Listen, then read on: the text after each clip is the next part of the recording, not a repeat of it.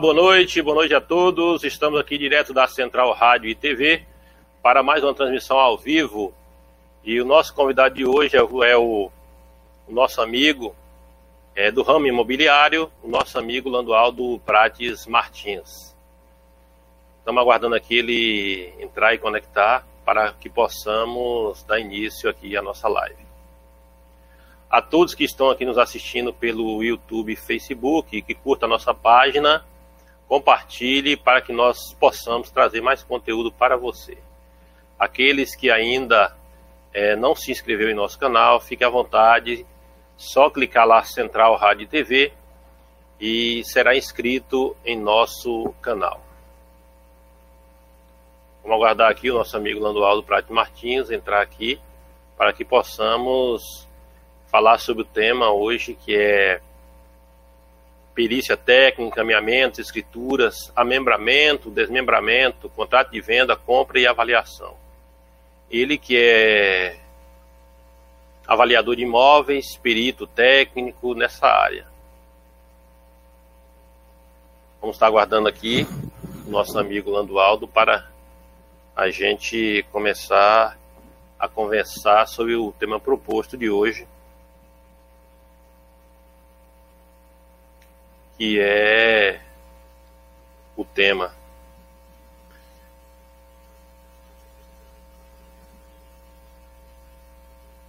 Até agora nosso amigo não, não conseguiu entrar.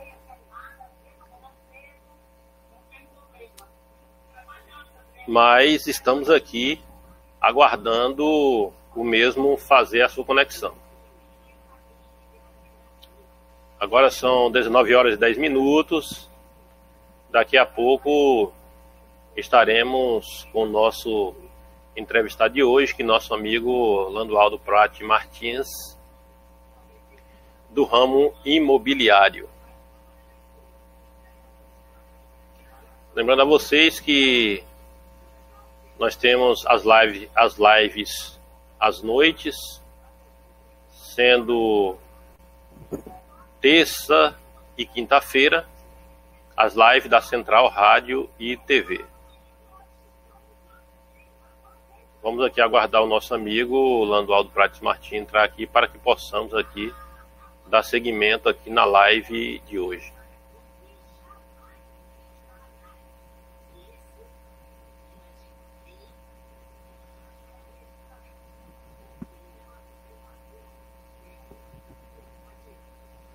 Sabemos o que aconteceu, se ele já conseguiu entrar.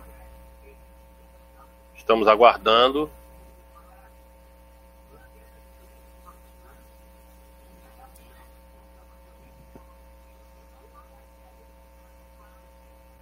Vamos aqui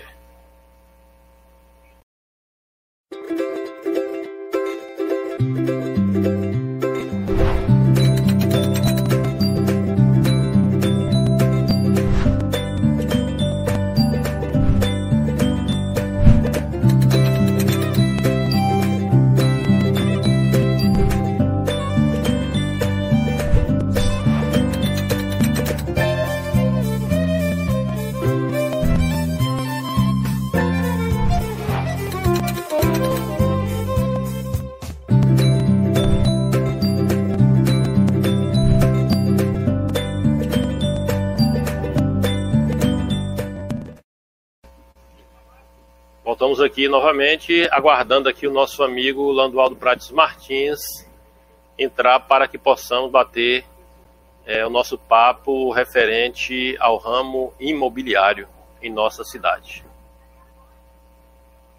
Até agora o mesmo não conseguiu entrar, nós, nós não sabemos ainda se conseguiu ou não entrar no nosso sistema, mas estamos aqui aguardando para que o mesmo consiga aí com brevidade entrar aqui, porque o horário está passando e até agora ele, que é o nosso convidado, não conseguiu aqui entrar.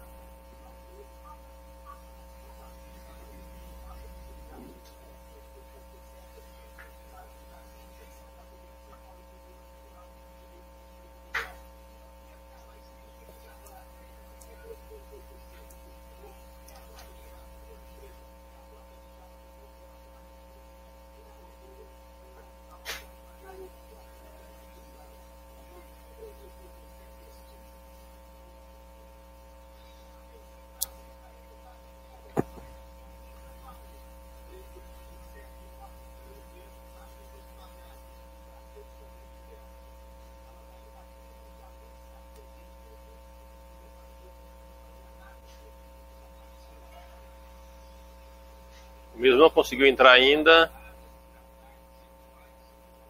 Estamos aguardando.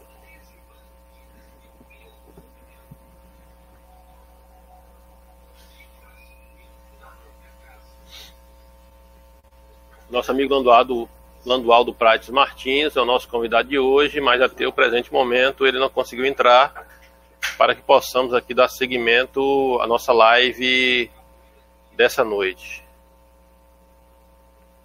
Vamos aguardar que o mesmo entrar aqui para que possamos conversar sobre o conteúdo proposto hoje à noite.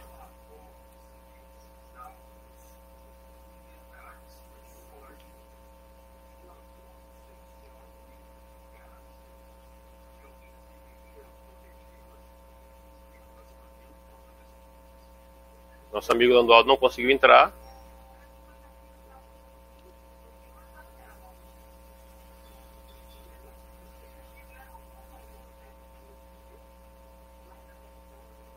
A gente tinha que entrar no sistema para dar seguimento aqui à nossa live e aguardando aqui o nosso convidado entrar, que até o presente momento não conseguiu entrar dentro do sistema.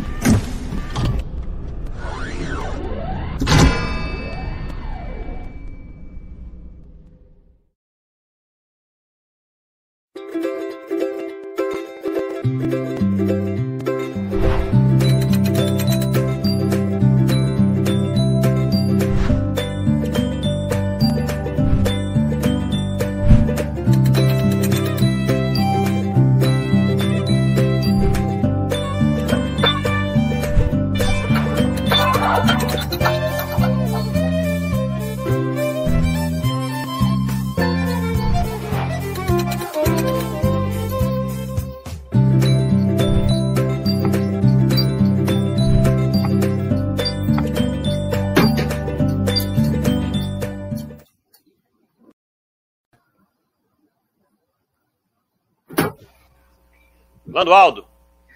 Boa noite, meu amigo. Pronto, Landualdo. Deu um trabalhozinho para entrar, mas deu tudo certo, né? É, nós estamos aqui transmitindo, Landualdo, para o YouTube e Facebook. Nós já fizemos aqui a apresentação aqui do nosso programa ao pessoal que está nos acompanhando. Dizer o pessoal aqui que nos acompanha aí no YouTube e no Facebook, que curta a nossa página e compartilhe. Aqueles ainda que não se inscreveu ao nosso canal, Central Rádio e TV, que se inscreva para fortalecimento do nosso canal. Estamos aqui com o Landualdo Prates Martins, ele que é, é avaliador de imóveis e perito judicial. Antes de iniciar aqui, Landualdo, queria te dar uma boa noite. Obrigado por nos atender e comparecer aqui ao nosso, nosso programa de lives noturnas. E gostaria que você se apresentasse aqui aos nossos internautas, é, dizer um pouco sobre o seu trabalho e quem é Landualdo. Fique à vontade. Irmão, agradecer em primeiro lugar ao nosso bom Deus, né, que nos concedeu, né, que é uma oportunidade, né, nesse momento de pandemia, a gente, através do nosso amigo Givaldo Viana, interagir com as pessoas conectadas agora que nós sabemos que através da rede mundial de computadores nós estamos, que eu sei que a audiência sua aí alcança a Oceania, os continentes, através da rede mundial de computadores, a internet, né? Dizer que a gente está contente, feliz, né? Que no momento desse, como repito, de eh, pandemia, a gente poder contribuir com as pessoas nessa área imobiliária, tirar algumas dúvidas que nós estamos vivenciando uma nova era. E nesse momento a gente tem observado que as pessoas elas têm uma tendência de resolver algo em relação à parte imobiliária e estão dentro dos seus lares, até por conta das recomendações. Sou Landualdo Prates Martins, corretor e avaliador de imóveis, perito judicial, de formação sou administrador de empresas, sou bacharel em administração, pós-graduado em gestão pública, graduando agora em, em direito imobiliário, por conta dessa pandemia nós estamos fazendo muitos trabalhos também online também, é, e nós atuamos na área imobiliária em, em no, no, nas quatro vertentes. Nós atuamos na perícia, atuamos na venda, na locação, atuamos também na área quando alguém quer desmembrar ou amembrar lotes, imóveis, e avaliação, que hoje está muito solicitada, porque há muitos negócios imobiliários no momento, mesmo na pandemia ainda parou, mas antes, então a gente já tinha esse trabalho a nível de Brasil. Somos inscritos no Cadastro Nacional dos Avaliadores Imobiliários, tanto que você, tanto na região nossa aqui da Bahia, é, em outras regiões do país, nós estamos é, graças a Deus, capacitado para ir fornecer essa avaliação. Exemplo, estou, nós estamos hoje na Bahia. Ah, você tem um imóvel em São Paulo. Caso você tenha uma dificuldade com alguém de lá ou você está na Bahia, precisa dessa avaliação mercadológica. Lando Aldo hoje está inscrito no cadastro nacional, ele pode ir em qualquer região do país para lá fazer essa avaliação, trazer esse diagnóstico e lhe fornecer um laudo. Ótimo, ótimo. Muito esclarecedor, André, esse, esse início né, de apresentação. Você ter Givaldo, Givaldo, não Algo. interrompendo você, Givaldo, Sim. mas que a gente queria se desculpar aí dos nossos é, é, telespectadores aí, pelo momento que a gente marcou né, para as 19 horas e teve um previsto, a gente chegou também aqui para fazer essas conexões. Mas estamos aqui à, à disposição de todas as os questionamentos e, e assim dúvida na área imobiliária, nós estamos aqui, a, fica ao seu dispor. Pronto, pronto, pode ficar tranquilo que a gente é, atrasou um pouquinho o nosso bate-papo, mas a gente foi passando aí alguns comerciais, algumas introduções, para não ficar vazio o sistema. Antes já tinha feito a apresentação dizendo que você estaria conectado para bater esse papo conosco esclarecendo algumas dúvidas sobre é, esse ramo imobiliário que em Itapetinga tem crescido bastante, né? Nós sabemos, Landualdo, que Itapetinga é uma cidade que, no ramo de construção civil, ela cresceu bastante. Eu queria saber de você em relação a, a pessoa que compra um terreno, ela quer fazer aquela documentação. Por exemplo, comprou um terreno e quer fazer a documentação é, a Landualdo Prates Martins, ele faz esse tipo de documento, organiza a documentação para a pessoa? Sim, inclusive você é, foi feliz nas suas colocações, né? Já começando pelo terreno, que Sim. poderia ser iniciado de um imóvel. Pelas casas, né? casa. É, gostei da a suas falas aí, porque você realmente iniciou onde que realmente nós temos que no momento de é, de uma documentação imobiliária ou cartorária iniciar justamente por aí, pelo terreno, porque é onde nós damos o pontapé inicial, vamos falar assim, é, é a base. Como Sim. vai fazer uma construção, as pessoas ele vai iniciar pela fundação, né? Então, o terreno é, é aquela base. Então, é o seguinte, nós trabalhamos com toda essa área de documentação. Hoje, a, a, os, os, terrenos que às vezes assim, as pessoas adquirem um, um bem, principalmente os lotes, e ela comprou e pagou, elas às vezes não tem essa preocupação de levar para o registro. Não, eu já comprei, eu já paguei, está tudo ok. Tá? Então, sim, e nós temos que ter essa preocupação de iniciar, justamente de fazer o registro do lote. Fazer a documentação, com, né? Documentação. Você com o registro do lote não vai ocorrer aquelas situações de que mais tarde aquele lote tinha passado para outro, que ah, acontece coisas por aí nessa área imobiliária, que a, não vai ter essa preocupação de alguém mais tarde dizer, não, esse lote foi passado para alguém. Ah, mas a lei diz, a lei diz, a nossa Constituição Federal diz que a pessoa só é dono definitivo daquela propriedade quando ela tem a posse, que foi está lá no, no local, a posse, e mais a propriedade. Como que eu vou conquistar essa propriedade? É através do registro. Então, através do registro que nós vamos ter, de fato e de direito, são, são duas fases, posse, posse e propriedade. Então, são essas duas fases para que, no final delas duas, possamos dizer, realmente, esse lote é meu. Aí alguém pode até perguntar, não, mas eu comprei, Normalmente é assim, as pessoas falam, eu comprei, é meu. Mas a lei não entende dessa forma.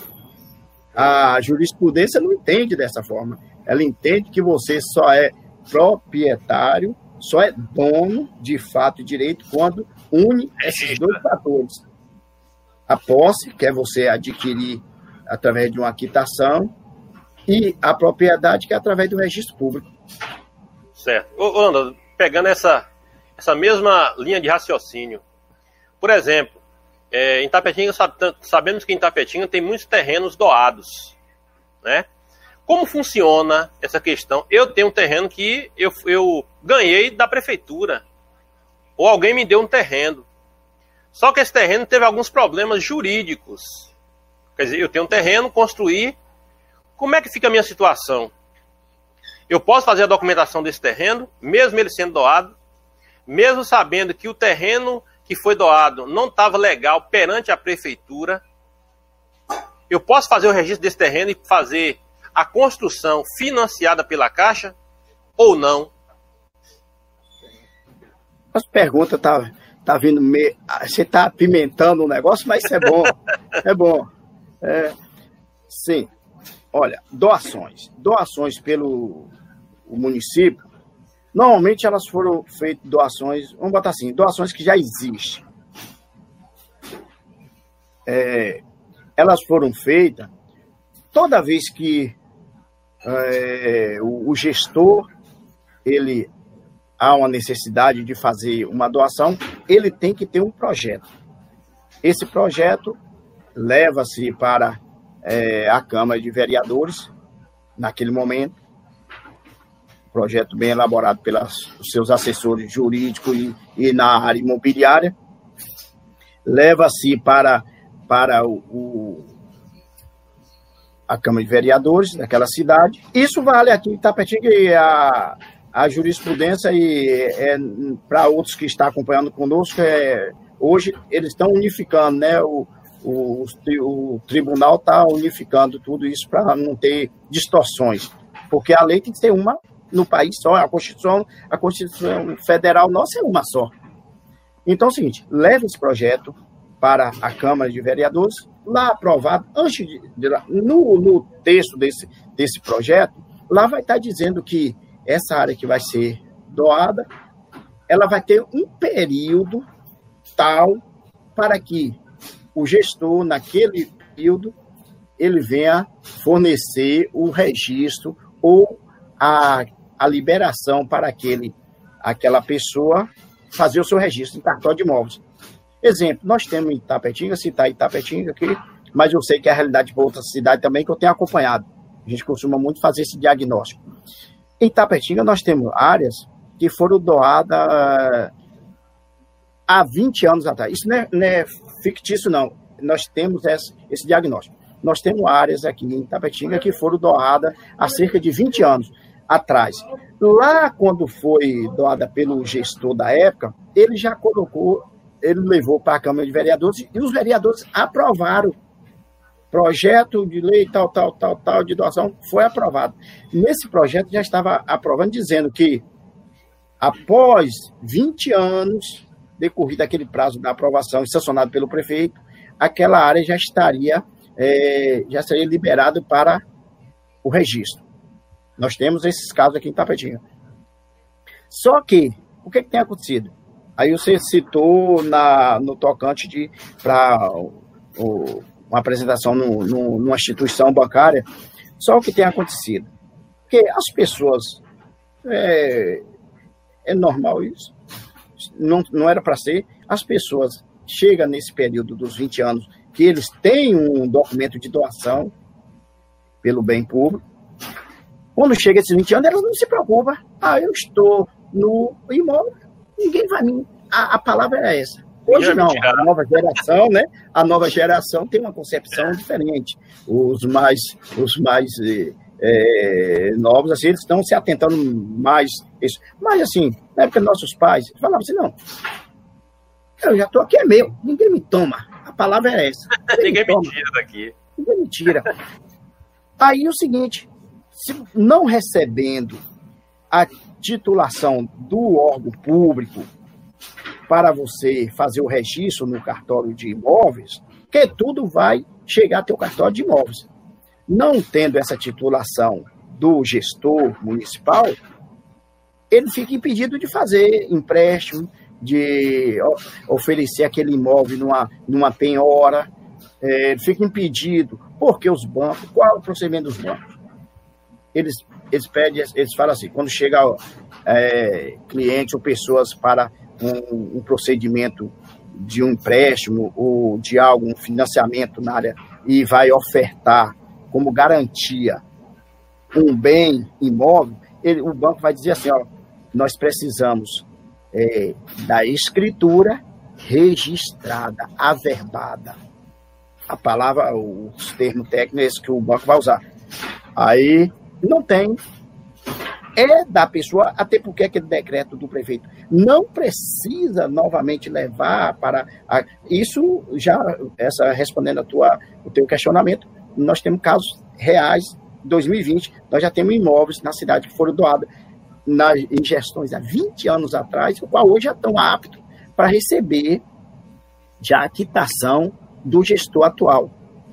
Só que as pessoas têm que se movimentar porque lá no banco, como você citou, o banco não vai fazer o financiamento, não vai fazer o De repente é um, é um terreno que foi doado, é uma casazinha simples, e é, no decorrer desse período, o qual o gestor é, doou, a pessoa hoje tem direito de pegar, desmanchar aquele imóvel, fazer uma propriedade é, mais confortável para ela, que nada disso impede, até porque no decreto dos gestores ele não diz que é proibido mais à frente, depois que você recebe o título de proprietário, não é proibido você desmanchar aquele imóvel, fazer um imóvel que se adequa à tua realidade. Mas, porém, fica impedido, se ele não receber, se ele não receber de fato direito a quitação do gestor, os bancos não fazem nenhum procedimento Certo. Ô, ô Landualdo, uma outra pergunta. Nós sabemos,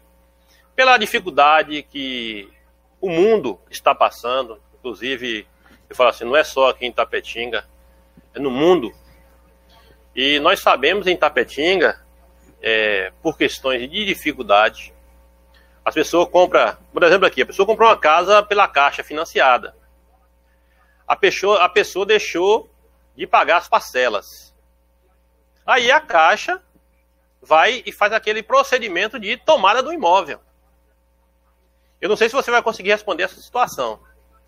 E nós sabemos também que, quando ela faz, ela leilou essa casa. E muitas pessoas ficam aguardando, né? Período aí de pandemia, o pessoal quase não está tendo dinheiro. Aquele que tem o seu dinheiro guardado, segura. Quando houver oportunidade, vai ter o leilão da caixa, aí o pessoal vai e compra. Até pelo preço até muito abaixo do valor. Eu, a pergunta que eu quero saber, quero saber de você é o seguinte: eu não sei se você vai me responder. Quando a pessoa perde esse imóvel, ele pagou aquelas parcelas. Ele perde aquele valor que deu, que ele pagou na, naquela casa, ou ele a caixa vai ressarci-lo novamente o valor que ele já tinha pago anteriormente.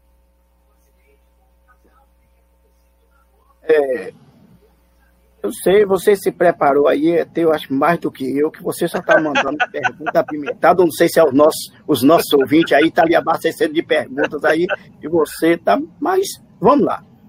Olha, é, todo o procedimento da, da compra e venda de um imóvel, tanto ele com uma pessoa física, como ele com uma pessoa jurídica, nós embasamos em, em documentos contratuais. Certo. E perante a, as instituições financeiras, da mesma forma. Quando a pessoa faz a aquisição desse bem, ele assina um contrato. Tem as cláusulas, tem os incisos, eles assinam um contrato. Lá já tem artigo dizendo que, porventura, lá mais na frente tal, é, numa possível é, quebra de contrato. E toda quebra de contrato, alguém paga o ônus. Sim. E quem paga o ônus? Quem quebrou. Quem quebrou? Isso, se é outros contratos, mas eu não sei, vai ter algumas outras indagações, não vou citar outros contratos, mas especificamente o que você falou. A gente tem uma, assim, uma, é, uma pouca experiência nesse tocante, como você citou, mas é a área que nós trabalhamos. Eu trabalho com documentação cartorária e trabalhamos com financiamento também bancário. Então, a gente, a gente vivencia muito esses documentos. Então, graças a Deus, Deus tem dado esse entendimento, a gente tem vivenciado esse documento de instituições bancárias no tocante a financiamento. O contrato firmado entre um banco e um cliente tem as cláusulas da quebra de contrato para ambas as partes. Porque muitas das vezes as pessoas identificam que só ele que quebrou, só, só tem é, deveres o, o cliente, o comprador do imóvel, adquirente. Não, tem para o banco também. Pronto, aí respondendo sobre ela comprou, deixou de pagar. É uma quebra ou não do contrato? Quebra de contrato. Quebra de contrato. Pronto. Você está me ajudando. Você está me ajudando. Muito bem. Então, quando tem essa quebra de contrato, alguém tem que pagar por, esse, por essa quebra de contrato, que poderia ser sobra, banco. Só quem quebrou.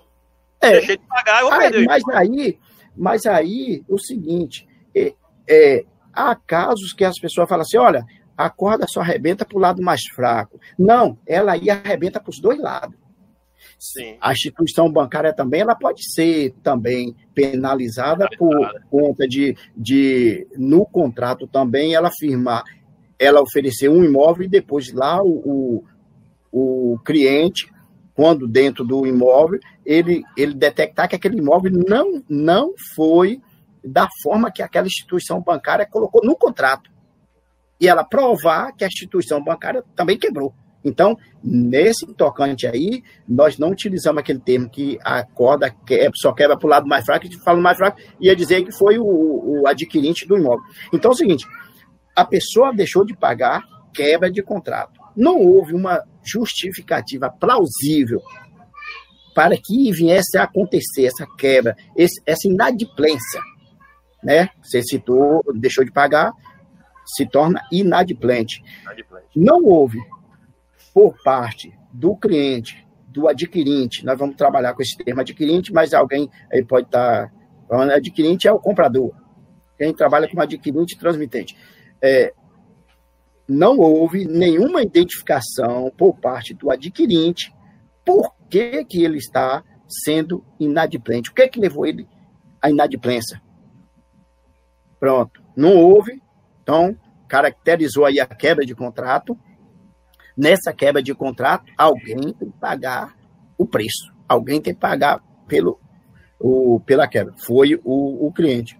O cliente. Nessa quebra de contrato, ele vai ser ele, ele vai ser notificado, o banco. A gente fala algumas coisas com propriedade, que graças a Deus a gente tem adentrado os bancos, tem trabalhado com isso. Ele vai ser notificado pelo banco: olha, você aqui está com X parcela em, em dívida, atraso. em atraso. É. Porém, nós te damos aqui um prazo para você resolver. Resolver. Nós podemos trabalhar novamente, refinanciar essa dívida. Né? Suponha que o, o, o, cliente ele fala assim, o, o, o adquirente daquele imóvel, ele fala assim: olha, estou com a dívida de 10 mil, eu não posso pagar esses 10 mil de uma só vez. E eu quero pagar. Houve uma situação adversa que eu entrei nessa, nessa dívida, mas eu quero pagar. Pronto, o banco quer receber.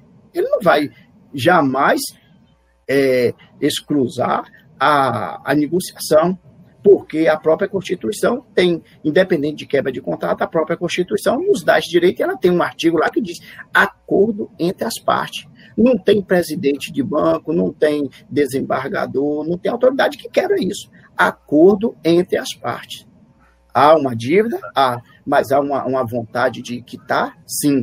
Então, o banco já está é, visualizando a situação daquela, daquele credor, chama no acordo, ele comparece, fala, não, eu quero quitar, porém, as minhas condições não dá para me pagar esses 10 mil de uma só vez. O que, é que vocês me oferecem aí? Não, nós oferecemos aqui tal. Beleza. Deu certo? Deu. Porém, o banco notifica. O devedor não se manifesta. O banco vai levar a leilão ele vai divulgar em, em meios, em editais e ampla divulgação é. na mídia, ele vai divulgar, quando ele divulgar, ali naquele momento, já vai marcar a data do leilão. Apareceu o leilão, pá, adquiriu. Aí a pergunta, continua você, e aquele credor, ele já tinha, ele já tinha pago 30 mil reais, vamos exemplo, reais, é. imóvel. Perdeu tudo. Perdeu tudo. Perdeu porque essas cláusulas estão tá lá dentro do contrato. Está lá dentro do contrato. O banco não tem que ressarcir nada, porque foi uma quebra do contrato. E quando há uma quebra do contrato, a lei já prevê. A lei é o seguinte: a lei vai beneficiar quem está correto. Então, você, não, não, a melhor você saída. Tem autoridade, você tem autoridade. Então, a melhor saída é. A lei, não, a lei não pode beneficiar o infrator. É. Fala assim, então, então a, melhor a quebra do contrato é, um, é uma infração. A quebra do contrato é uma infração do contrato com. O... Então, assim, a melhor saída é ele é ir ao banco e tentar renegociar essa dívida. Renegociar. Para que, que, ele não possa perder o seu imóvel. Né? É, com certeza. Pronto. É, então, ah, fechando, fechando essa pergunta, ah, é, nós nós não somos nenhum procurador das instituições bancárias, mas nós temos vivenciado no dia a dia e sabemos que o banco quer receber. Se você chegar lá, o credor chegou lá e quer negociar, o banco quer receber. Porque é melhor, é melhor ele dar continuidade com aquele credor que a documentação já está lá dentro daquela instituição, do que ele fazer todo o processo novamente e até vender o, o imóvel. O imóvel sai até mais barato é no leilão. E quem ganha com isso é quem compra. No caso, um leilão desse aí, o cara está com dinheiro guardado, com essa pandemia ninguém está gastando dinheiro, né? A dinheiro guardado para lá e compra lá pela metade do preço. Vou, é lhe, dar um, vou lhe dar um exemplo verídico, que o nosso é. escritório imobiliário trabalha nessas vendas. É, um cidadão adquiriu um, imóvel no leilão, legal, por 50, foi 55 mil. Tá Deu uma arrumadinha, nós vendemos esse imóvel após e, uns seis meses, nós vendemos esse imóvel por 150 mil.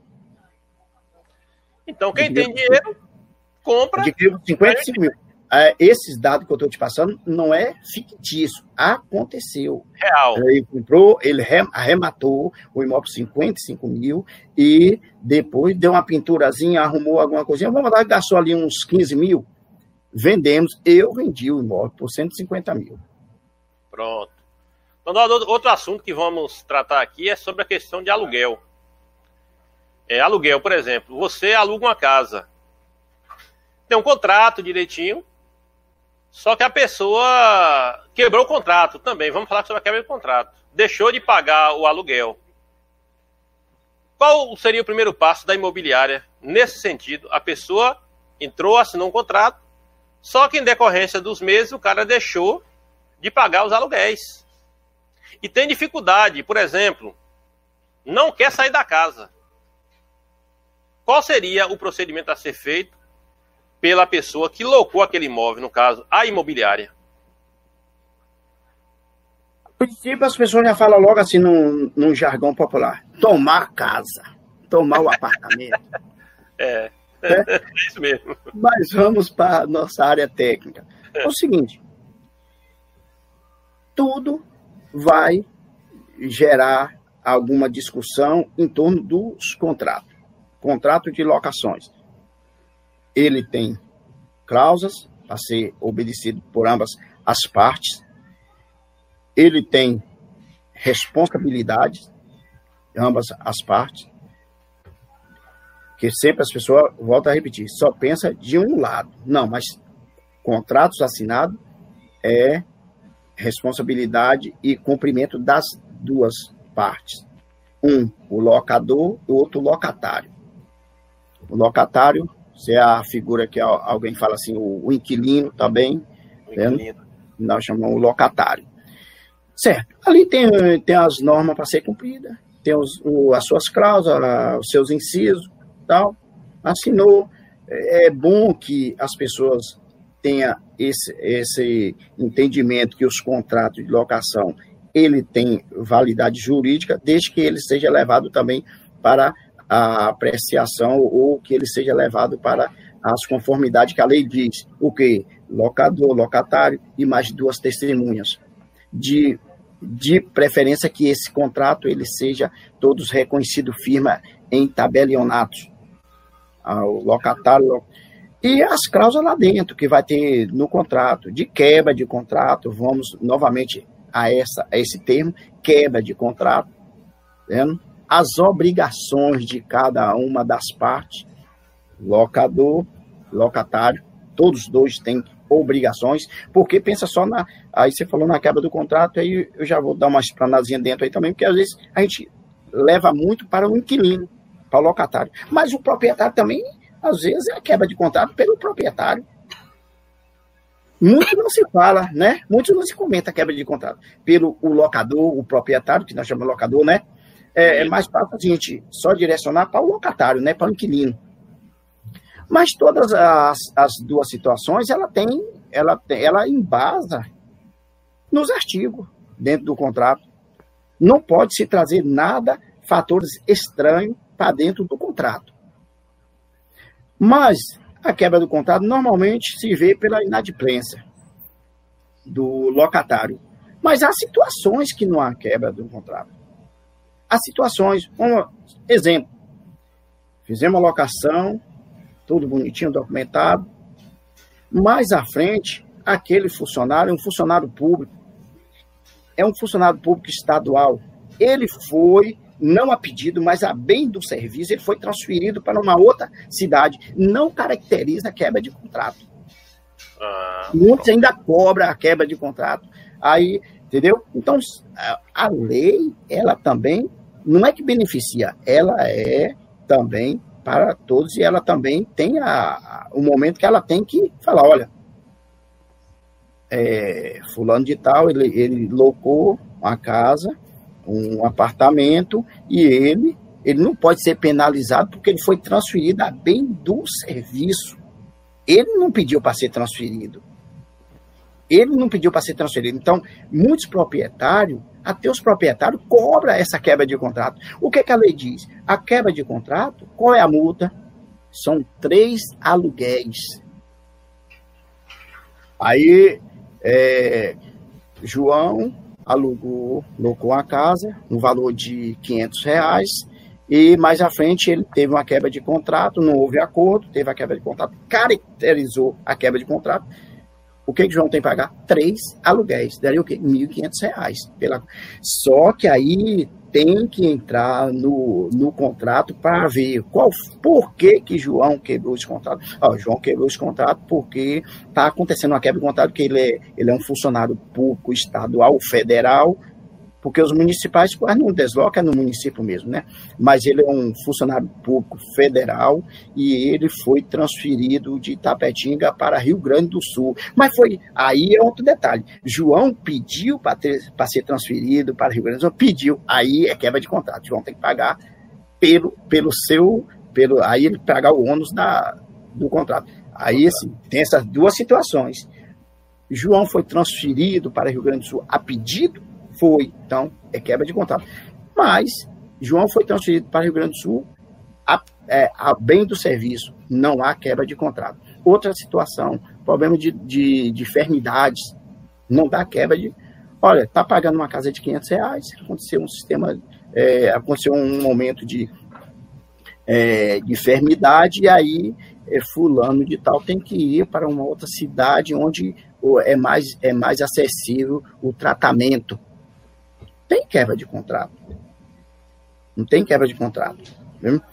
É, então, todas essas questões, ela tem que ser trabalhadas, ela tem que ser é, conversada, porque é o que eu falo, a Constituição dá esse, essa, esse direito quando ela deixa lá esse no texto é, acordo entre as partes. As partes, é. Ninguém derruba.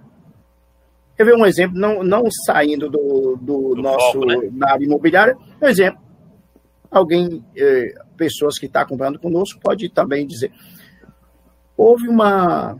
Eh, no, no setor trabalhista. Alguém me saiu do trabalho e colocou aquela empresa na justiça trabalhista. Beleza. Chegou lá, ele, o, o juiz, o processo deu direito a ele de ter, de ter, de ser ressarcido ali daquela causa trabalhista de 50 mil reais. Beleza. Pronto. Já bateu o martelo lá 50 mil reais.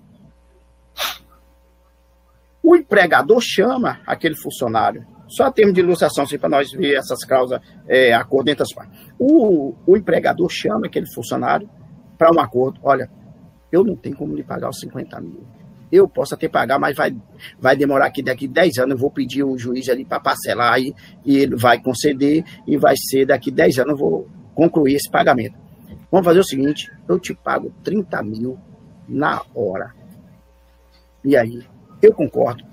Volta-se lá esses 30 mil que tinha batido o martelo de 50. Foi um acordo que entre quem? As ambas partes. partes. Ambas as partes. É. Ninguém derruba o, é. próprio, o próprio jurista vai chegar, até porque tem na Constituição essa frase. Então, voltando, concluindo. Entrarem como um acordo. Né? Como um acordo. Então, o acordo entre as partes, ninguém derruba. Então, voltando aí para a sua pergunta aí sobre a, o questionamento de, do locatário, da inadimplência. Então, tem essas, essas situações eh, que vai ter que ser analisar. No momento que o contrato foi de 12 meses de locação, a pessoa está ali, o locatário está ali sete meses e quer devolver o imóvel. O proprietário não pode de imediatamente falar assim, não, você vai ter que me pagar é, a multa, não, ele vai ter que analisar. Por que, que você está me devolvendo o imóvel? Olha, estou devolvendo o imóvel porque eu sou um funcionário público. Como no contrato, quando nós firmamos, lá tem que estar nome completo, identidade, CPF, estado civil, profissão, profissão. Muitos querem fazer um contrato aí a, aberto, não identifica, aí a pessoa está lá com profissão servidor público estadual. Olha, já está mencionando lá, quando, quando formalizou lá sete meses atrás, que aquele inquilino, aquele locatário, ele é um servidor público é, estadual federal. Aí, quando na quebra do contrato, vai se analisar. Não, realmente aqui, João, você me falou que você é um servidor público estadual e o seu órgão, a sua secretaria estadual, está te deslocando para. Não, tem perca nenhuma. Você vai me entregar, nós vamos ver suas condições. Se é, aí a gente costuma fazer um laudo de vistoria antes de entregar o imóvel. Essas particularidades não, aí vai ter que sanar. Exemplo, Entreguei um imóvel, ele estava com as tampas do, dos vasos sanitários, tudo ok. Na quebra de contrato, não vai caracterizar a quebra porque ele está transferido, sendo transferido a bem do serviço. Porém, aquele imóvel que está lá, aquele vaso lá que está sem a tampa, ele vai ter que repor. Aí é diferente. Entendeu? Então, aí, a quebra de contrato ela tem que ser analisada, que ela pode ser quebra ou não. Se ela caracterizar que realmente é a quebra de contrato, é, é três, são três aluguéis vigentes que tem que ser repassado para o proprietário. Pronto, muito esclarecedor, Lula, suas colocações. Eu queria é, agradecer aqui os comentários aqui das pessoas que estão entrando aqui no, no YouTube e no Facebook. Nosso amigo Emerson Neves, parabéns, Givaldo, por sempre nos manter informado. O Emerson Neves é um, é um internauta assíduo do nosso programa. Ele tem contribuído bastante, em todas as lives ele está aí participando conosco. E hoje não é um dia diferente, né? As pessoas também que estão aqui nos assistindo também, tanto pelo Facebook quanto pelo YouTube, que compartilhe a nossa página, é, curte a nossa página do Facebook, vá no YouTube lá, se inscreva para fortalecimento dos nossos canais, para que possamos trazer mais conteúdo para vocês. O nosso canal é um canal de informação para a sociedade tapetinguense. Isso vai é, levar essa informação ao mundo. E a questão imobiliária, Landualdo, você hoje é uma pessoa é, técnica no assunto, é, perito judicial no assunto. Então, o ramo imobiliário, muitas questões é, em Tapetinga é, têm sido resolvidas lá no seu escritório. E você está aqui esclarecendo para a sociedade como funciona toda a papelada, todo, é, todo, todo o trâmite legal para se fazer a documentação de terreno, de casa, de locação, tudo. Então, antes de você iniciar aqui, ou então fazer a gente fazer a próxima pergunta, as pessoas podem entrar aqui, fazer pergunta aqui ao nosso convidado de hoje, que é o nosso Landualdo Prates Martins. É, ele é do ramo imobiliário, corretor, avaliador de imóveis e perito judicial. Uma pessoa que tem um grande know-how aqui na nossa cidade, uma pessoa que tem feito um trabalho excelente. O ramo imobiliário em Tapetinga cresceu bastante. Então, nós estamos aqui com a pessoa certa vocês podem entrar, fazer as perguntas, tirar dúvida nesse momento. Então vamos aqui só tomar uma águazinha rapidinho e voltamos logo.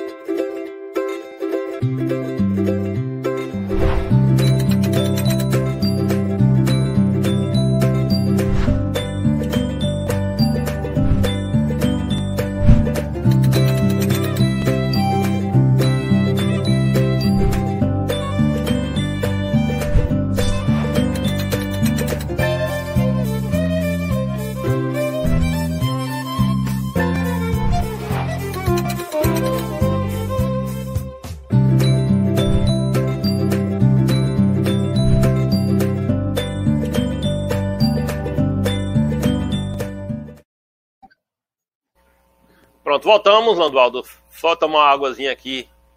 E Pronto. já estamos de volta aqui para, para que a gente dê seguimento aqui.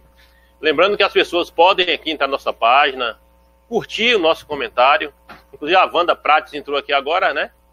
Ótimas informações. Então, não sei se é parente de Landualdo, Wanda Prates, né? Entrou aqui já Mora comentando ótimas informações. Mora em Guarulhos. Pronto, muito bem. Deve ser parente, aí, ó, né? Lá São Paulo, ó. São Paulo, na, entrando aí, ó, Guarulhos. Pronto, tá vendo aí? E é parente, não? É irmã. É irmã. Tá vendo aí? Então, Landaldo, voltamos aqui a, a nossas as nossas colocações referente ao ramo imobiliário. Eu queria que você falasse sobre, aquela, sobre a questão da perícia técnica. Como é feita essa perícia técnica por, pelo escritório imobiliário de Landualdo Prates? É, essa perícia técnica, elas procede por divergência até de áreas. Um exemplo, nós tivemos há pouco tempo. Área rural, que nós trabalhamos com área rural e urbana. Na área rural, às vezes a, a divergência, quando vai fazer ali o referenciamento, ou quando ainda não tem, tem áreas que não foram feitas referenciamento, áreas menores, eh, estipulada pelo INCRA, e às vezes uma cerca está fora de lugar, uma cerca que um questiona, a gente entra com essa perícia também para é, ir lá diagnosticar realmente quem é a detentor da área tal. Aí precisamos do referenciamento, vamos ter outras, outras formas de, de se adequar para mostrar para A e B, a área dele é tal, tal. Nos imóveis urbanos, também há essa perícia quando é solicitada pelo juiz da comarca, é, quando há divergência, inventários, principalmente mais inventários. A gente tem que fazer essa perícia e fornecer laudos. E fazer essa perícia embasado nas questões que o juiz determina. Não é algo que nós vamos determinante por nós, é algo que naquele processo o juiz institui o laudo perito para elaborar esse laudo pericial e a gente vai fazer essa é, é, o trabalho do perito judicial é, é a mesma forma o, o, trabalho do perito criminal tudo na sua área fazendo a, aqueles levantamentos um é levantamento cadavérico lá o criminal e outro é, é levantamento na, na área do imóvel mas tudo que vai gerar um laudo nós laudo. fornecemos um laudo também num parecer técnico de daquele, daquele esquisito, o, o, a perícia técnica, o juiz pode ele já determinar quesito para o perito responder. Normalmente ele não deixa em aberto. O, o juiz ele vai determinar, olha, eu, eu quero as respostas, porque ele lá que está com o processo na mão, para a gente elaborar o laudo. O juiz está com o processo na mão e ele vai, ele quer resposta. E a resposta tem que ser dada com é, coesa, com 100% de acerto. As respostas têm que ser dadas. Alguém fala, ah, não, mas não pode 100%. Mas se a gente trabalhar com 90%, você corre o risco de não responder os que o juiz determina. Então a gente já vai trabalhando com 100%. Pode não acontecer o 100% e ter que rever né? E as partes também, quando tem uma perícia, principalmente na área é, de disputa de bens, que é o que mais ocorre, principalmente hoje no Brasil, que é, o, os estudos diz que nossa população está envelhecendo. Quando a população envelhece, gera problemas imobiliários, porque é disputa de bens. Há poucos dias aí nós vimos aí, nós estamos vendo aí essa disputa de bens aí do é, Gugu Liberato, é. Ali, ali tem que entrar a perícia. Periciar, vimos periciar todos os bens, ali é um perito. Um perito judicial que faz esse trabalho para apresentar a justiça. Então, aí o, o trabalho das perícias é essa. Ele, ele, vamos elaborar laudos técnicos para fornecer ao juiz. A perícia ainda não é, ela, o, o laudo não é fornecido à pessoa física. Ele é fornecido ao, ao juiz. Ele que solicita um laudo. E aí a gente entra para fazer essa perícia para detectar. Exemplo, há, casos que o imóvel, ele, na sua escritura, ele dizia que teria três quartos. Quarto, sala, cozinha, mas vamos, vamos só é, esmiuçar aqui os, os quartos. Três quartos na escritura houve houve uma houve uma uma dissolução daquele daquele casamento houve uma dissolução daquele casamento houve um embate jurídico das partes vou usar as partes esposa, esposa. no decorrer do tempo uma das partes saiu do imóvel a parte que ficou no imóvel ele pegou aqueles três quartos e é, terminou, pegou um dos quatro, tirou uma parede. Aquele, aquele imóvel que antes, ou na, no registro, ele continha ali três quartos, o que ficou no imóvel, retirou uma parede, ele passou agora a ser dois quartos. Beleza. Vai para um embate jurídico, essa propriedade. O perito, ele tem que ir lá fazer periciar o imóvel e detectar que hoje o imóvel só existe dois quartos. Ah, mas na escritura... Foi feita alteração. Foi feita alteração. Hum. Aí entra um laudo judicial, entra um laudo dizendo para o juiz que esse imóvel hoje, outrora, ou no registro dele, eram três quartos, mas hoje ele só tem dois. Isso tudo também com acervo fotográfico. A perícia judicial é só diferente da autora criminal, que é, como falei, área crime, mas é todo com acervo fotográfico, o material todo, você fazer laudo, elaborar laudos para comprovar, você ter acesso à documentação cartorária daquele imóvel, de matrícula, de registro e tal, para você comprovar e, e apresentar ao juiz como está aquele imóvel hoje. Você periciou aquele imóvel. Você vai ver o que que tem, o que que a parede é feita de quê, é, de, é cerâmica, é, usou argamassa, o que que usou, quebrou aqui e tal, danificou o imóvel. É uma perícia para você, em documentos, em laudos, fornecer dentro de um processo de inventário, dentro de um processo de separação de, de bens, entendeu? Então, Ô, esse é o trabalho só para a gente incrementar mais essa, essas suas colocações referente à perícia. Mas você, mas você, mas você vai devagar aí que você tá. Vou fazer outra pergunta aqui em cima do que você falou. Por exemplo, eu comprei uma casa financiada pela Caixa. Né?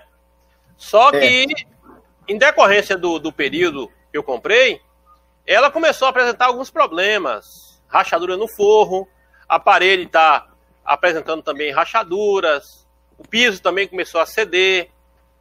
É, aí, nesse, nessa situação, entraria também a questão da perícia técnica para avaliar todo esse estrago feito no imóvel, Landualdo? Sim e não. Aí nós vamos sempre voltar para o contrato. Certo. Que foi, que foi é, firmado entre as partes. As partes, tá. Comprador e a instituição bancária instituição financeira, certo? Vamos voltar para o contrato. Vamos ler lá. Normalmente, os contratos para financiamento eh, de imóveis, eles têm um prazo de garantia do imóvel. Aí alguém pode estar falando aí do outro lado aí, é, mas como? É, mas esse prazo de garantia eu só encontro na televisão que a gente compra, só encontro na, é, no celular, encontro na panela de pressão. Não, os imóveis também eles têm um prazo de garantia. Garantia.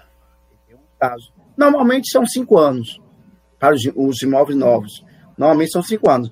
Aí, respondendo ao seu questionamento, e você está bem embasado, você está trabalhando também na área, além de você ser funcionário além de você ser funcionário público, você está também trabalhando na área imobiliária, não, você está bem embasado aí.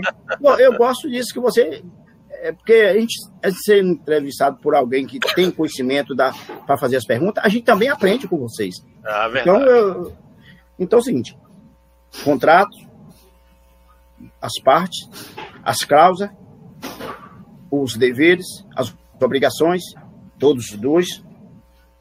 E essa pergunta sua é interessante porque aí já leva para o, o, o financiador. Aí agora, porque normalmente só se cobra do. É, vamos assim, do cliente adquirente, agora, é, com a sua pergunta, nós estamos levando essa situação para o financiador, né? Porque às vezes só fica lá só espera, esperando o, o pagamento das, conta, é. das parcelas, né? É. Então, eles têm obrigações também. Eles têm obrigações. Isso tem que estar firmado lá no contrato. Tem que estar firmado. A garantia do imóvel, porque você está comprando um imóvel novo, então tem essa garantia. Normalmente, no Brasil, é nesse, pra, normalmente são cinco anos. Há casos de menos, mas normalmente são cinco anos. É, só faz uma totalidade é, no país. Certo? Deu um, um problema lá. Primeiro passo, você, novamente, a instituição financeira, bancária, olha, meu imóvel está dando infiltração. Suponha que você está no, a pessoa está no imóvel três anos o imóvel está dando infiltração é, lá no banheiro, está dando o, o, a, o piso, o porcelanato, ele, ele estourou, ele, ele abriu, a, a cozinha está dando rachaduras. Você vai olhar o, o período do contrato, porque a vigência da garantia é cinco anos. Três anos está dentro da garantia. Vai à instituição bancária e leva a questão. A instituição bancária ela tem que acionar a construtora, porque não foi a instituição bancária que construiu aquele imóvel, ele financiou. Então, aciona a consultora, a consultora vai lá, vai lá verificar o que aconteceu e tem que fazer, fazer toda né? a reparação. Caso aí vem a perícia, você fez a pergunta, caso a instituição bancária não tome as devidas providências, aí sim você vai entrar com uma ação judicial, judicial. e se fala judicial, entra o perito judicial. Perito você já levou judicial. meu nome, você já levou meu nome para dentro do, do, do processo. Vai entrar com uma, uma ação, o proprietário do imóvel, né, naquele momento, ele vai entrar com ação judicial, o qual o, o jurista ele pode pedir a ele para que ele acione alguém que tenha conhecimento nessa área e vai ser feita a perícia. Aí o perito vai fazer a perícia no imóvel, vai constituir um laudo técnico, é um laudo técnico embasado em, em acervo fotográfico, para contestar na justiça que ele solicitou e a instituição credora não atendeu, desculpa, não atendeu e ele tem um contrato. Isso que é importante. Tem que existir esse contrato, não pode ser nada verbal. Até essa, essa fase que vai a, a instituição bancária informar que está acontecendo algo lá no imóvel que precisa ser, ser reparado e o negativo do, da instituição ou descumprimento, você tem também que elaborar um documento, chegar lá e pedir ele para assinar. Aí alguém vai falar assim, ó, mas é difícil alguém. O... Não, mas você vai fazer o certo. Você pode ir lá com duas pessoas como testemunha. Você pode chegar lá sem dizer que é testemunha com duas pessoas, você mais duas pessoas, e a ter o, o gestor daquele, daquela instituição ou a pessoa responsável pela área imobiliária daquela instituição qual você adquiriu o imóvel, e falar, olha, a situação lá é essa. Não, eu não tenho como fazer isso. Ó, já vim aqui duas vezes. Ó, você pode, com as duas testemunhas, você se embasar e entrar com o processo da justiça para ser, ser reparado. Reparado. Pronto, muito bom, Eduardo, muito bom suas colocações, muito esclarecedor. Eu acho que as pessoas que estão aqui assistindo essa live aqui estão tá ganhando com essas informações. Quem não está assistindo está perdendo, porque ele pode ter alguma dúvida no ramo imobiliário e perdeu essa oportunidade a não ser que ele vá até o escritório de imobiliário de Lando Aldo para obter essas informações. Mas a informação que nós estamos trazendo aqui para as pessoas aqui nas, nessas lives é as melhores possíveis em todos os aspectos, né? Então, é, entrou aqui agora nosso amigo Sérgio Oliveira, boa noite, meus amigos. E também dizendo, Givaldo e Landualdo Prates, bom demais informações, né? É, o Emerson Neves e também, então, mais uma vez, muito esclarecedor, parabéns, Landualdo Prates. Então, assim, as pessoas estão aqui comentando aqui, né, pela clareza das informações e agradecendo por essa informação chegar até eles. Queria pedir aqui mais nós, uma vez nós, às pessoas. Nós, é, esse ramo é vasto, nós ainda não é. sabemos é, nada ainda. É. Então, eu queria aqui pedir às pessoas que entraram na nossa, na nossa página do Facebook, que curta e compartilhe para fortalecer o nosso canal. Entre lá no YouTube, faça a inscrição, se inscreve lá, Central Rádio e TV, clica lá, se inscrever, para fortalecer o nosso, nosso, canal, para que possamos trazer mais conteúdo. Então, nossa, nossa proposta é levar informação para Itapetinga, para a Bahia, para o Brasil e para o mundo.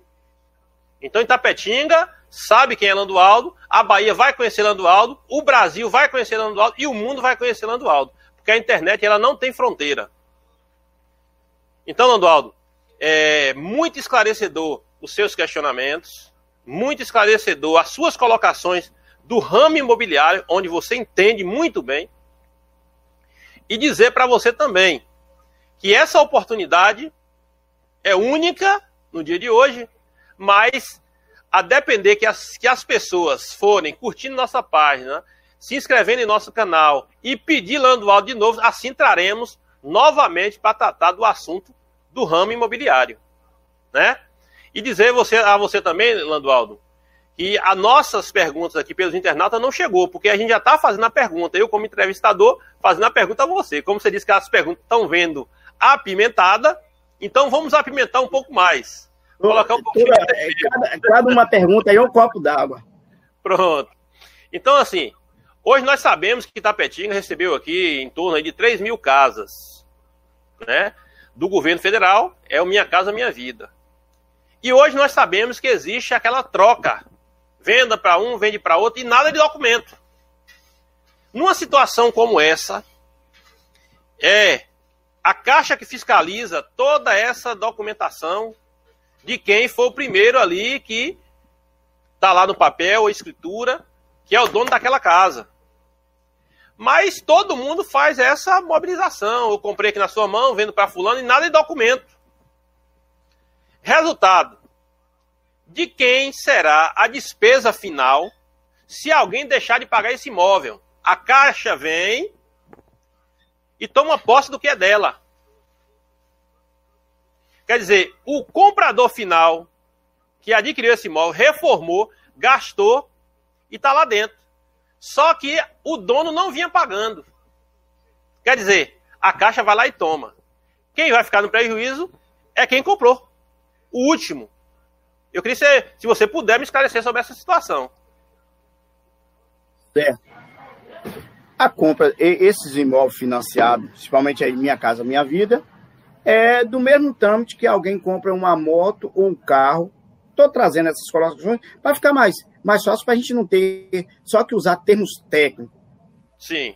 É da mesma modalidade que compra, que adquire uma moto ou um carro financiado.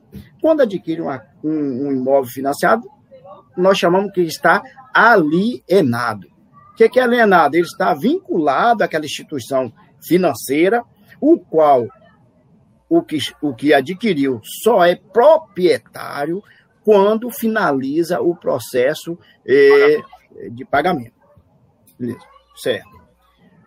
Os contratos nesse projeto Minha Casa Minha Vida, ele, ele não é como os contratos de casas financiadas particulares, que pode chega lá na caixa, normalmente no banco, Bradesco, Banco Brasil, instituição bancária, chegam lá nessas casas compradas particular, chega lá e transfere. Transfere a dívida para outro, refinancia. Mas nesse projeto Minha Casa Minha Vida não tem esse refinanciamento. Não existe essas causas de refinanciamento. Existe o quê? A, a, ou a devolução ou a instituição financeira, Minha Casa Minha Vida, só trabalha Banco do Brasil e Caixa Econômica, eles reaver o imóvel por inadimplência e que é justificada também. A situação de alguém que o primeiro, vamos, vamos citar, é, A, X, X foi o primeiro. Ele fez o contrato, está alienado o imóvel, esses imóveis ele já tem um registro no cartório de imóveis, ele já tem todos esses, esses conjuntos habitacionais, menos aqui, aqui de Tapetinga mesmo, todos eles, eles já têm uma matrícula é, nos cartórios. Ele já tem uma matrícula nos cartórios, todos, todos as, uh, os conjuntos aqui, ele já tem uma matrícula no cartório. Ele já tem uma inscrição municipal na prefeitura. Todos, todos os conjuntos. Ele já tem inscrição municipal, matrícula, tudo no cartório, tudo bonitinho, tá tudo lá. Quando quitar, as pessoas recebem da Caixa um documento chama baixa de hipoteca e se levar ao nosso escritório, nós fazemos todos os trâmites. Certo. A vendeu, X vendeu para 2X o imóvel. Não é legal a venda. Porque, volto a repetir, o imóvel está alienado ao banco. Está alienado ao banco. Mas X vendeu para Y. Beleza. Y vai ficando lá. Y não paga. Primeiro, o que vai gerar é, o que vai gerar encargo vai ser no nome de X. Vamos botar, transformar X João. João, primeiro proprietário, vendeu para Maria. Maria, mais à frente, está lá, não paga. Aí vai gerar encargos para João, que era o primeiro proprietário. Lá mais à frente, ninguém pagou nada. a instituição bancária vai lá e reavia o imóvel. Perdeu todo mundo. Porque quando João vendeu para Maria, João já tinha pago também uma, um, umas, uma quantidade de parcela de valores. Perdeu João, Maria depois pegou o imóvel, também não pagou, deixou lá. Perdeu todo mundo. Infelizmente, e, e aí eu volto aos contratos. Todas essas modalidades, elas tá existem no contrato. no contrato. As inadimplências, é, elas existem lá que não pode fazer essa venda, mas findou o contrato, pagou direitinho, vai ser chamado João para assinar, uh, receber a baixa. Vai sair no nome do primeiro. Mesmo que pagou. Nós não, não suponha que não houve nenhum é, é, imprevisto, não houve nenhuma unidade de prensa naquele imóvel. Chegou ao período final todo quitado, tudo bonitinho, mesmo que houve vendas, mas a instituição bancária não detectou nada disso, passou, pagou. Pagou. Mesmo, mesmo estando com outra pessoa, mas estava sendo pago, estava sendo pago ah, normalmente. normal. Pronto. Não detectou que for, não, não detectaram que não fizeram busca, não fizeram né, reintegração de posse, nada. Pagou, pagou, quitou. A baixa vai ser no nome daquele primeiro. Agora, a questão é, quando quitar esse primeiro aí, o que o nome vai estar lá na, que no, na, na instituição bancária, vai localizar ele onde está, fulano para ir lá, que só ele vai poder retirar a documentação no banco. Era isso aí também que eu queria falar também.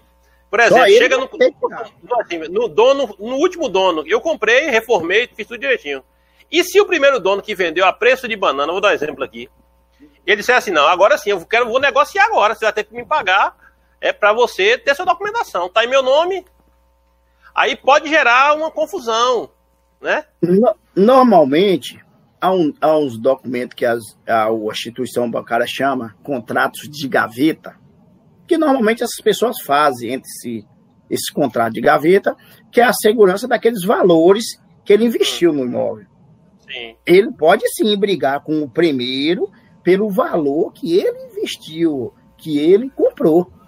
Mesmo que aí você fala assim, mas foi uma compra ilegal? Sim, perante a instituição bancária foi, mas ele formalizou um contrato de gaveta, porque o próprio banco fala assim: olha, isso aí é um contrato de gaveta. Estão dizendo que é um contrato. Se é contrato, se é contrato, tem cláusulas que amarra um no outro ali. Então, assim, os valores que, que aquela, aquele segundo comprou, ele está nesse contrato de gaveta o qual ele pode questionar os valores. Ele pode não questionar, naquele momento, o bem, porque o bem está no nome do primeiro, mas ele vai questionar o valor que ele investiu é. para ser ressarcido. Verdade. E se não aparecer o, o primeiro para ir buscar essa documentação, de qualquer forma, está quitado, ele vai, ele, o que está naquele momento vai estar tá com a posse. Suponha que ele está lá 5, 6 anos naquele imóvel.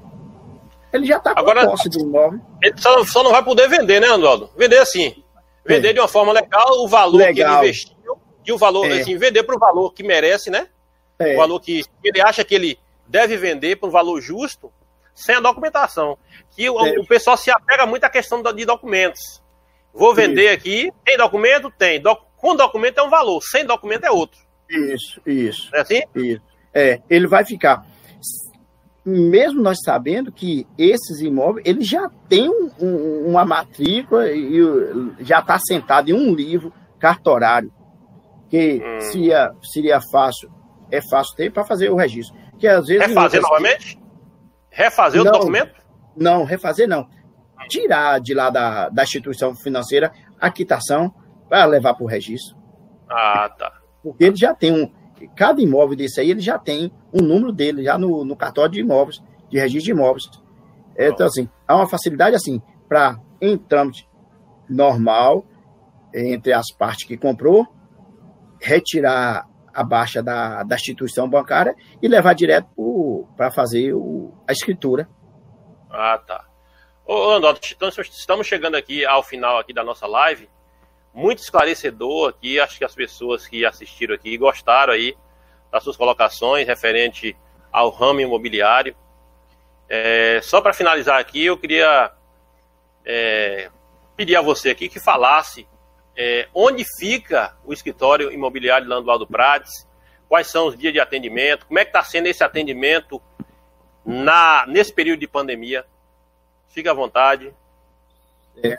E, também deixar para você e para os nossos é, é, que estão acompanhando nós aí nessa live, que tem muitos outros temas, né? Se assim eles solicitarem a vocês aí, nós vamos estar à disposição. Nós temos, é, essa área é muito extensa. Nós temos desmembramento, porque alguém tem dúvida, temos é, avaliações de imóveis, nós temos é, escritura, escritura particular, escritura pública para falar, nós temos amembramento, que às vezes a pessoa só conhece a palavra desmembramento, mas muitos não conhecem o que é amembramento.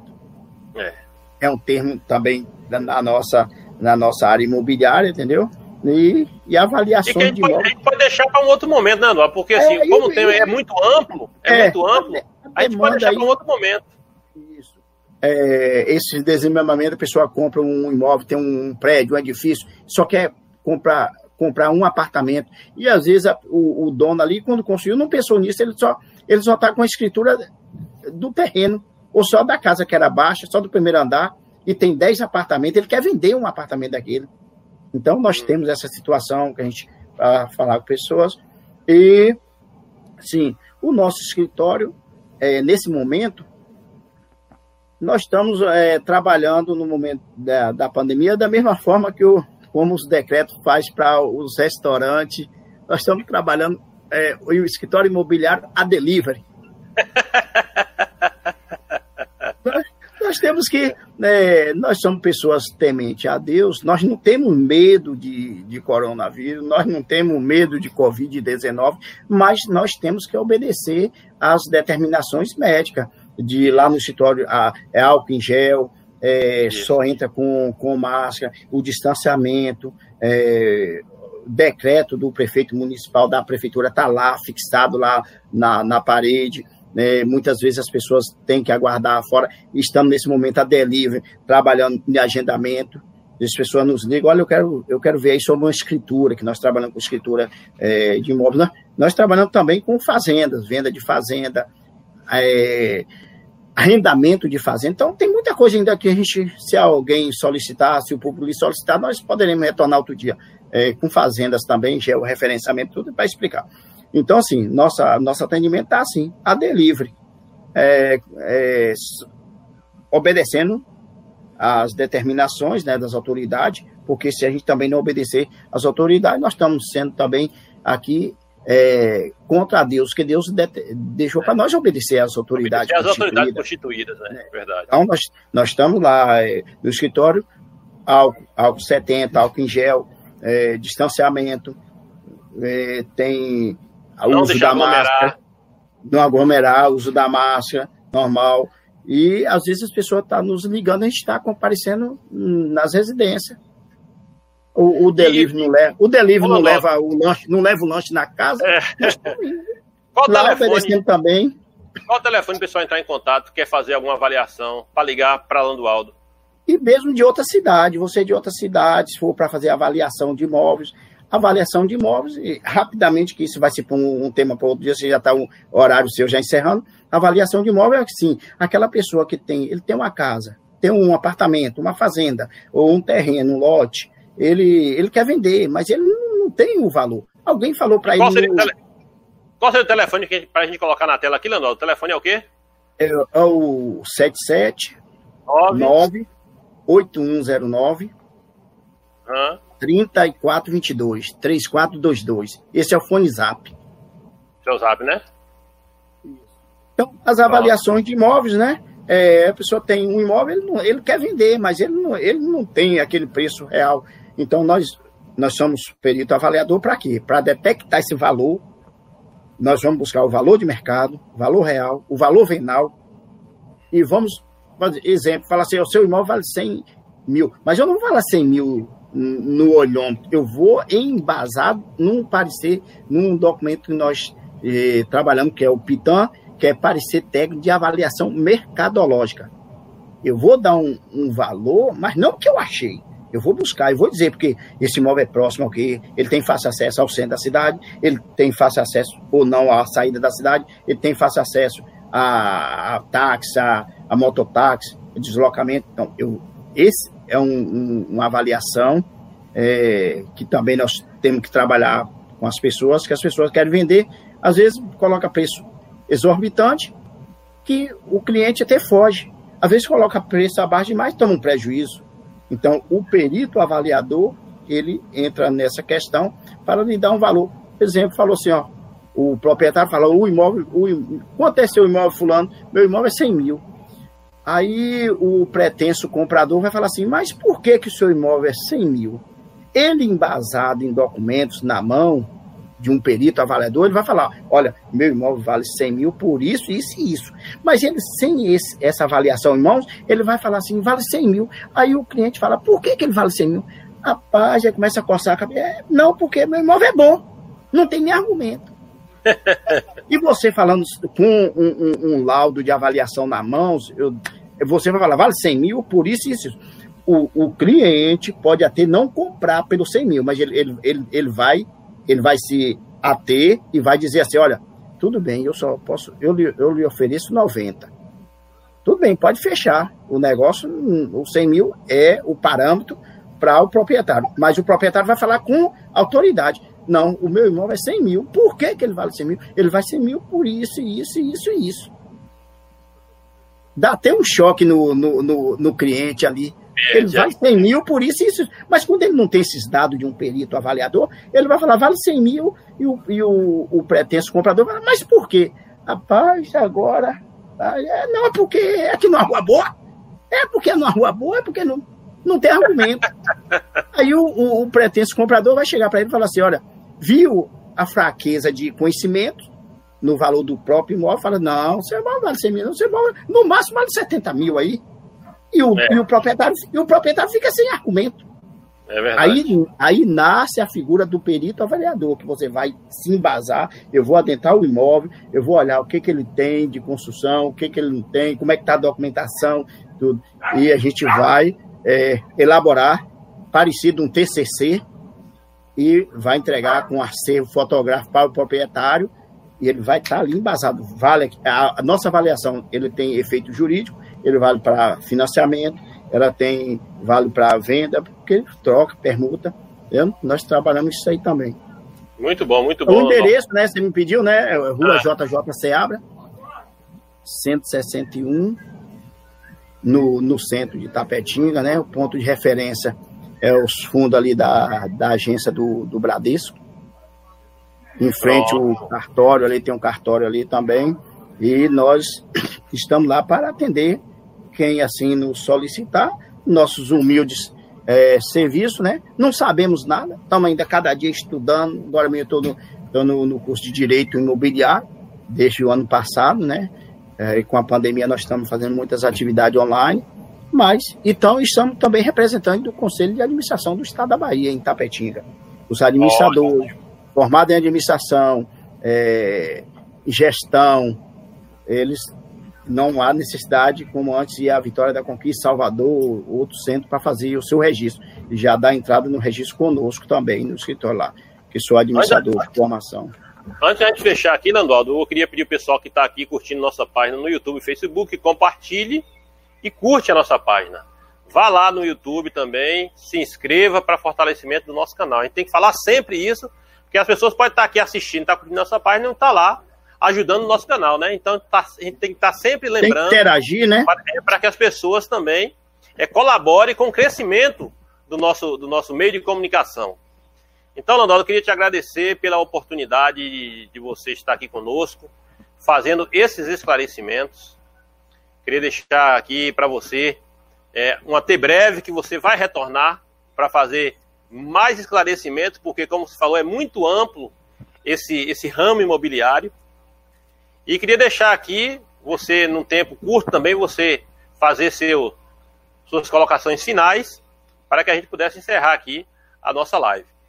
Fique à vontade. Eu agradeço, né? Sempre a gente tem que agradecer, em primeiro lugar, nosso Deus que permitiu esse momento, a gente está com você, Givaldo, e com os demais internautas, né?